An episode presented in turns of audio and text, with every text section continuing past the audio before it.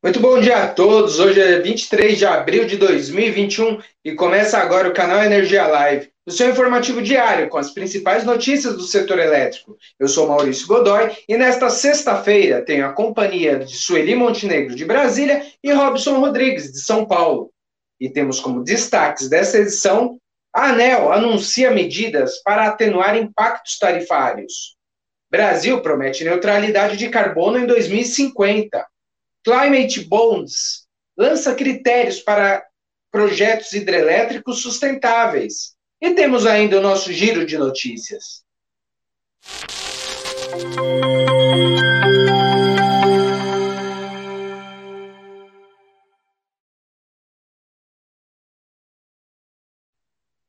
Muito bom dia a todos, são 10 horas e 1 minuto dessa sexta-feira. Estamos começando o canal Energia Live e vamos falar de Brasília com a repórter Sueli Montenegro.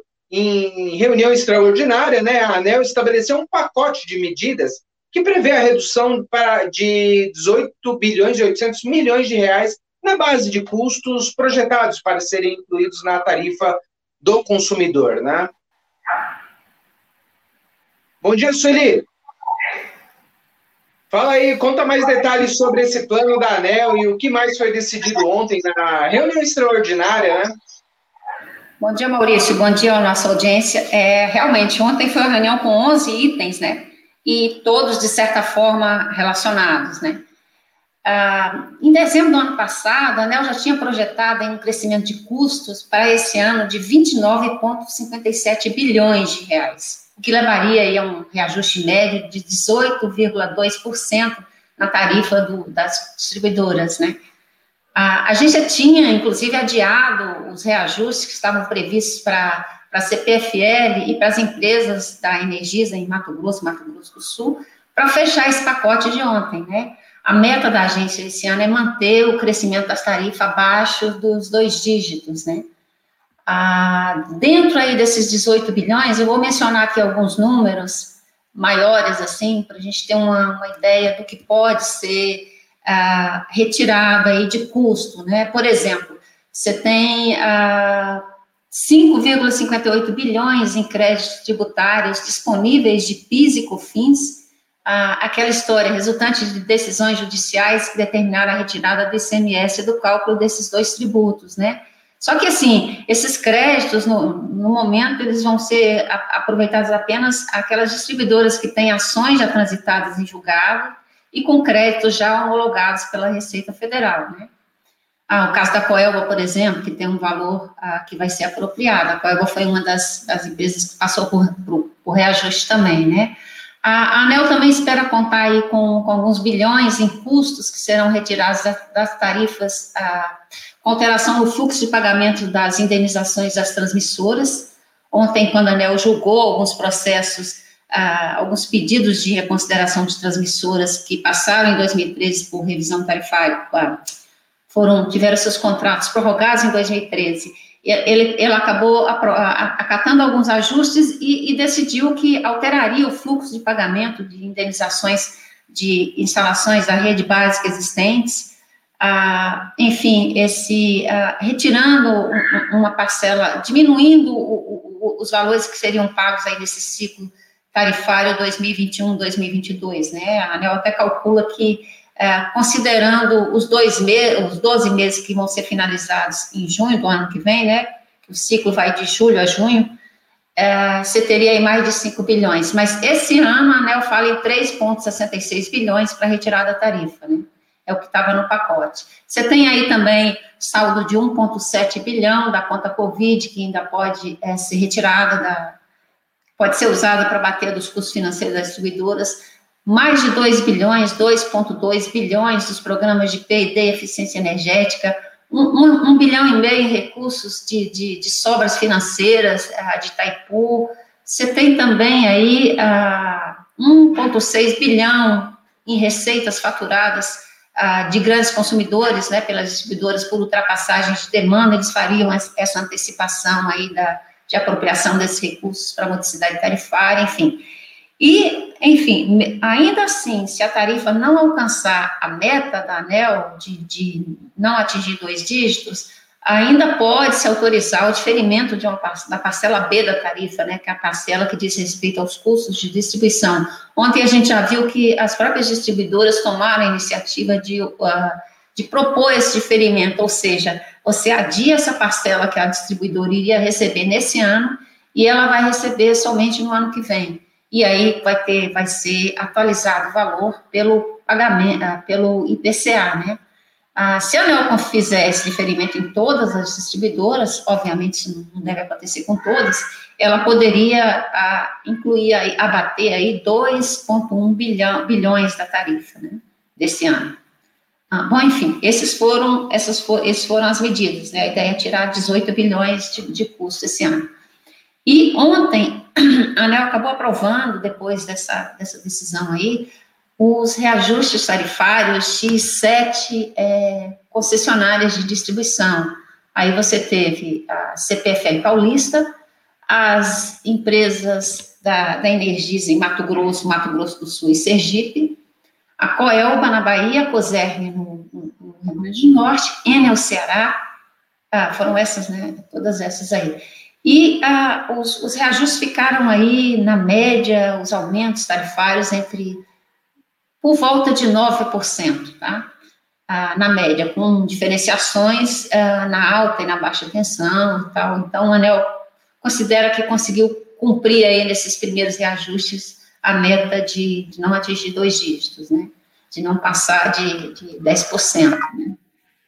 Enfim, e ah, como eu já tinha mencionado, teve esses pontos aí das transmissoras, ah, que acabou também ah, afetando aí. Deixa eu só explicar um pouquinho melhor como é que é essa história das transmissoras, ah, dessa reprogramação de fluxo de pagamento. Isso vai ser feito em oito anos, de forma gradativa, assegurando o valor presente líquido da operação, né? Enfim, as transmissoras não vão deixar de receber o, o que elas, o que está previsto, né? mas a ANEL fez uma reprogramação desses pagamentos justamente para evitar que nesse próximo ciclo tarifário, que inicia agora em 1 de julho, uh, você tem um, um, valor expressivo, né, a ser repassado ao consumidor. É isso, Maurício, eu retorno com você. Obrigado, Sueli. Obrigado pelas suas informações. Uma longa reunião ontem aí para ser extraordinária. Obrigado, Sueli. Bom final de semana para você. Obrigado. Bom, vamos lá então. Hoje no Dia Mundial da Terra, né? Mudar de assunto, né? Falar do Dia Mundial da Terra, que é, realizou, houve nesse dia, né? A, o encontro de líderes para discutir a questão ambiental, né? numa data bem emblemática para isso. O presidente da República do Brasil discursou ontem e apresentou um novo tom aí para seu posicionamento nas questões ambientais. Quem conta isso é o repórter Robson Rodrigues, de São Paulo. Bom dia, Robson. Conta mais para nós aí sobre quais foram as novas promessas que o Brasil fez Bom dia, Maurício, e a todos os que nos assistem no canal Energia Live. Maurício, o presidente Jair Bolsonaro discursou ontem na Cúpula do Clima, organizado pelo presidente americano Joe Biden, em que mais de 40 chefes de Estado debateram medidas para conter o aquecimento global e as mudanças climáticas. O presidente é, prometeu que o Brasil se tornará neutro em carbono até 2050, antecipando em 10 anos a sinalização prevista no Acordo do, no acordo do Clima de Paris. Maurício, a mudança de tom no discurso do presidente é uma sinalização às cobranças internacionais e antecede a 26ª Conferência do Clima, a COP26, que será realizada em novembro na Escócia, onde o Brasil será cobrado por ações mais contundentes sobre o clima. Nós separamos um trecho do discurso, vamos ver. Somos um dos poucos países em desenvolvimento a adotar e reafirmar uma NDC transversal e abrangente, com metas absolutas de redução de emissões, inclusive para 2025, de 37% e de 40% até 2030. Coincidimos, senhor presidente, com o seu chamado ao estabelecimento de compromissos ambiciosos Nesse sentido, determinei que nossa neutralidade climática seja alcançada até 2050. Maurício, o Brasil sempre participou ativamente do debate ambiental, desde 1992, quando o Brasil sediou a Conferência da ONU sobre Meio Ambiente, a ECO 92. No entanto, o país vem recebendo fortes críticas e a imagem da política ambiental brasileira está desgastada. Na tentativa de reverter essa imagem negativa, o presidente defendeu o mercado de carbono e ainda frisou é, que o Brasil tem uma das matrizes energéticas mais limpas, com fortes investimentos em energia solar, eólica, hidráulica e biomassa. Vamos ver. Ao discutirmos mudanças do clima, não podemos esquecer a causa maior do problema: a queima de combustíveis fósseis ao longo dos últimos dois séculos o Brasil participou com menos de 1% das emissões históricas de gases de efeito estufa, mesmo sendo uma das maiores economias do mundo. No presente, respondemos por menos de 3% das emissões globais anuais. Contamos com uma das matrizes energéticas mais limpas, com renovados investimentos em energia solar eólica, hidráulica e biomassa. Somos pioneiros na difusão de biocombustíveis renováveis, como o etanol, fundamentais para a despoluição de nossos centros urbanos. Essas eram as informações, Maurício. Volto com você. Obrigado, Robson. Ah, Robson, ainda não. Pera aí. Ainda vamos continuar falando de meio ambiente, né? Falando de sustentabilidade. Temos a a Climate Bonds, que lançou critérios para projetos hídricos sustentáveis, né? Justamente, Maurício. Com a participação da Eletrobras em um dos grupos de trabalho, a Climate Bond Initiative definiu os critérios para elegibilidade de uma hidrelétrica na certificação de títulos verdes em todos os mercados, fornecendo a orientação necessária para desenvolvimento de projetos da fonte capazes de garantir a resiliência das mudanças climáticas e otimizar a sustentabilidade. Lá em 2016, a Organização de Apoio e Investimentos Verdes convocou um grupo de trabalho técnico e o grupo de trabalho de, da indústria, formado por potenciais emissores de títulos, investidores e intermediários financeiros, visando criar e desenvolver, respectivamente, os segmentos necessários para as fontes, para, melhor dizendo, para aportes nessas usinas. Maurício, outros detalhes estão lá no portal canalenergia.com.br. As informações eram essas. Volto com você. Legal, obrigado, Robson. Um ótimo final de semana para você. Até a próxima. Bom, agora sim, né? Temos o nosso giro de notícias com os principais destaques que tivemos aí, além desses que foram apresentados. Começamos aí, hoje eu que apresento, né? Começamos falando sobre a greve na C3E o vice-presidente do Tribunal Regional do Trabalho da Quarta Região, no Rio Grande do Sul mesmo, né, desembargador Francisco Rossal de Araújo, ele determinou na última quarta-feira, 21 de abril, né, que os empregados da estatal mantenham o percentual mínimo de 75% da força de trabalho durante a greve para as áreas consideradas aí prioritárias pela empresa e os sindicatos como centros de operações, subestações e alguns setores administrativos, além de 30% para as demais áreas. Né? Os trabalhadores eles iniciaram a paralisação em 15 de abril, devido, entre outros fatores, à não renovação de cláusulas do acordo coletivo da companhia. Né? A negociação entre a empresa e a categoria vinha acontecendo desde fevereiro no tribunal, não obtendo êxito até aí até o momento.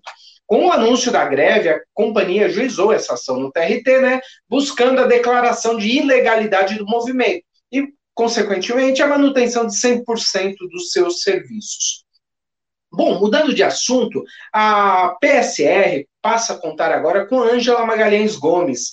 Ela atuará na formatação de novos produtos da empresa, né, nas áreas de gás natural e regulação da distribuição bem como na gestão de estudos estratégicos de grande abrangência e complexidade, em que a PSR tem realizado no Brasil e no exterior. Ângela foi superintendente de regulação da Light por 16 anos entre e entre 18, 2018 e 2019, né, foi responsável pela área de regulação estratégica no Grupo Enel Brasil. Uh, muda, agora um outro assunto, agora falamos de consumo de energia. A Comerc informou que seu índice de consumo apontou que o mês de março fechou em queda de 1,26% na comparação com o mês, o mês de fevereiro. Segundo o levantamento, a imposição de novas medidas restritivas para o controle da pandemia foi o que impactou o consumo de todo o país. Seis dos onze setores apresentaram queda da, no consumo de energia em março.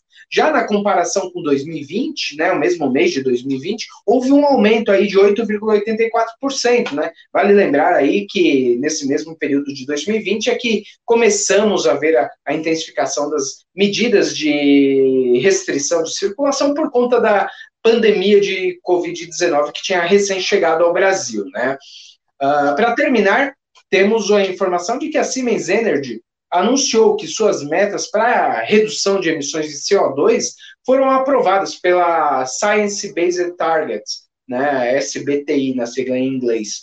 A empresa tem como objetivo fazer a transição de consumo próprio de eletricidade para 100% em fontes renováveis até 2023, bem como investir nas suas próprias operações. A empresa desativou suas usinas movidas a carvão no ano passado e até 2030 pretende reduzir em 27,5% os, os produtos nas áreas de gás e energia, né, em comparação com 2019, considerando seu ciclo de vida. Bom, foram esses os destaques do giro de notícias, né? E eu ainda queria terminar falando que a partir do, da próxima semana nos dias 26 a 28 de março, teremos o Agenda Setorial, onde estaremos, que é o primeiro evento que o Canal Energia, da agenda de eventos do Canal Energia no ano, né? Eu estarei na moderação do primeiro painel, que acontece na próxima segunda, com, os, com as principais autoridades. A abertura ocorrerá com o pronunciamento do ministro de Minas e Energia, Bento Albuquerque, e logo em seguida, o primeiro painel contará com a Marisete Dadal Pereira, que é a secretária executiva do, do MME, né? O André Peptoni, diretor da ANEL, o Luiz Carlos Sioc, diretor-geral do NS. Temos também o Tiago Barral, que é o presidente da IPE, e o Rui Altieri Silva, o presidente do Conselho de Administração da CCE. Não perca, o evento é digital, serão três dias, o último dia é gratuito. Espero vê-los por lá. E também na semana que vem teremos, na semana seguinte, né, do dia 3 ao dia, e no, e no dia 5, não é, não é do dia 3 ao dia 5, é no dia 3 e dia 5 de, ma, de, abril, de maio, teremos também a realização do workshop PSR, em sua 11ª edição. Esses dois é, mantemos assim a nossa tradição de, de, ter esses dois eventos, o Agenda Setorial e o Workshop PSR, praticamente juntos, mesmo estando num ambiente totalmente digital. Agora sim, terminamos a edição desta sexta-feira do canal Energia Live, né?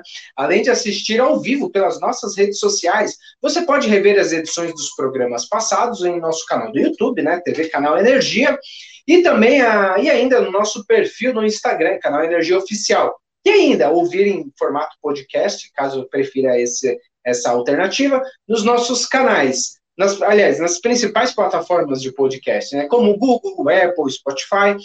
Para conferir mais detalhes sobre estas e muitas outras notícias do setor elétrico, acesse o nosso portal de notícias, canalenergia.com.br. Tenham todos um ótimo dia e até amanhã.